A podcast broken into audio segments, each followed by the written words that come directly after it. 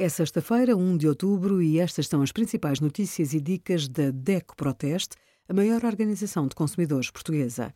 Hoje, em DECO.proteste.pt, sugerimos as dicas para mudar de operador de telecomunicações ou alterar o tarifário, a comparação entre papas de aveia caseiras e já preparadas e a carta aberta entregue ao Governo para exigir rótulos alimentares com a classificação Nutri-Score.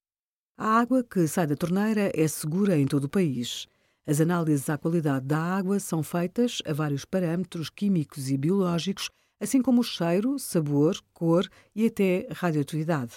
Em qualquer um dos critérios, a percentagem de segurança está entre 97% e 100% e só tem vindo a melhorar ao longo dos últimos cinco anos.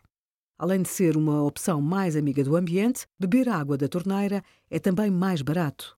Se uma família de quatro pessoas optar por água da torneira, o custo passa de 160 euros para 66 cêntimos ao ano.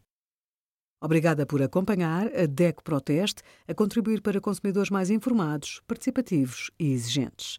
Visite o nosso site em deco.proteste.pt.